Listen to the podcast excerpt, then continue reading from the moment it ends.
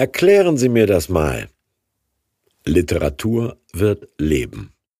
Der Beamte aus Äthiopien aus Apostelgeschichte 8 Philippus erhielt vom Engel des Herrn den Auftrag Steh auf, geh nach Süden zu der Straße, die von Jerusalem nach Gaza führt und menschenleer ist.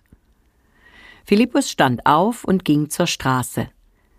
Dort war ein Mann aus Äthiopien unterwegs.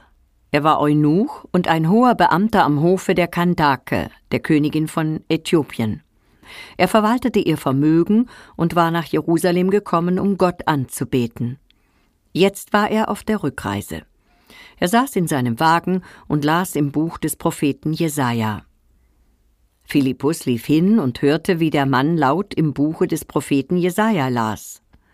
Philippus fragte: Verstehst du eigentlich, was du da liest?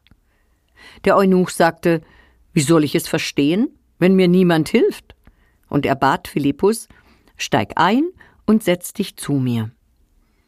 An der Stelle, die er gerade las, stand, wie ein Schaf wurde er zur Schlachtbank geführt.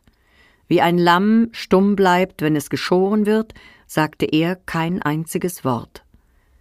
Er wurde zutiefst erniedrigt, doch das Urteil gegen ihn wurde aufgehoben. Wer wird seine Nachkommen zählen können?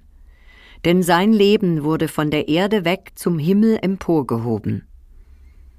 Der Eunuch fragte Philippus, Bitte sag mir, von wem spricht der Prophet hier? Von sich selbst oder von einem anderen? Da ergriff Philippus die Gelegenheit. Ausgehend von dem Wort aus Jesaja verkündete er ihm die gute Nachricht von Jesus. Als sie auf der Straße weiterfuhren, kamen sie an einer Wasserstelle vorbei.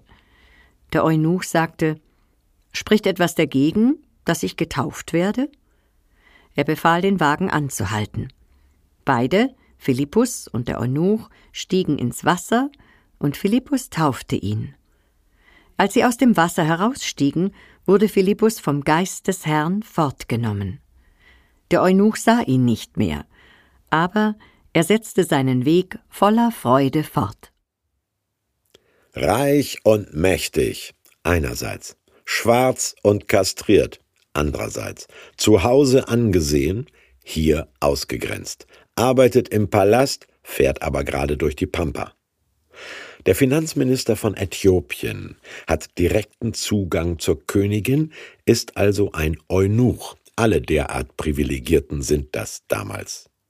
Begeistert von ihrer Weisheit darf er als Verschnittener trotzdem kein Jude werden, auch nicht in den Tempel rein, unternimmt aber eine Wallfahrt nach Jerusalem.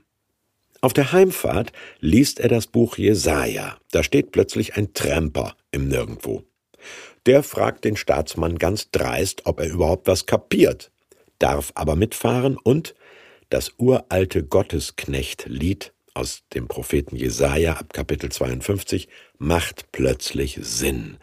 Der hier beschriebene Verachtete ist Jesus, sagt der Mitfahrer. Jesus, der mit den Leidenden litt, für sie und ihre Sünden starb, aber von Gott auferweckt und triumphal bestätigt wurde. Moment mal, überlegt der Afrikaner. Erniedrigung und Erhöhung, Verachtung und Bestätigung sind doch genau meine Themen. Die ferne Literatur rückt ihm nah auf die Pelle. Fix und mutig, wie ein Politiker sein sollte, fragt er, ob es Hinderungsgründe für seine Taufe gäbe. Der jüdische Jesus-Jünger Philippus müsste jetzt korrekt antworten, ja, viele. Du bist schwarz, ausländisch, sexuell anders orientiert, nicht bibelkundig genug. Macht Philippus aber nicht. Spätere Handschriften fügen ein, er habe wenigstens gefragt, glaubst du von ganzem Herzen, dass Jesus Gottes Sohn ist? Und von dem Äthiopier ein quasi traualtartaugliches Ja bekommen. Ob mit oder ohne Ja-Wort, Philippus tauft den Fremden. Im Freien, vom Fleck weg der Zentralschlüssel zum Verständnis aller biblischen Schätze der Erkenntnis, wie es dann später im Kolosserbrief heißt, Herr Schatzmeister, ist nämlich nicht Gesetzesstudium, sondern Christus.